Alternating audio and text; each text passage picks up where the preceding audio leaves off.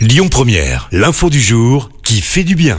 Et je vous parle ce matin de la marche des pères. Elle a débuté la semaine dernière, mercredi dernier.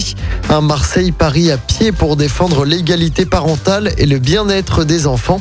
800 km à pied donc, avec 33 étapes. Arrivée prévue le 17 décembre prochain dans la capitale, devant l'Assemblée nationale, où ils espèrent, ces papas, être reçus par le secrétaire d'État en charge de l'enfance et des familles. Ils sont 10 entre 30 et 50 ans à réaliser cette marche symbolique. 8 hommes et 2 femmes. Objectif, faire de la résidence de la garde alternée un principe de base, renforcer également la loi pour les non-représentations d'enfants. En 2020, seulement 12% d'enfants vivaient en garde alternée contre par exemple 48% en Suède et 40% en Italie.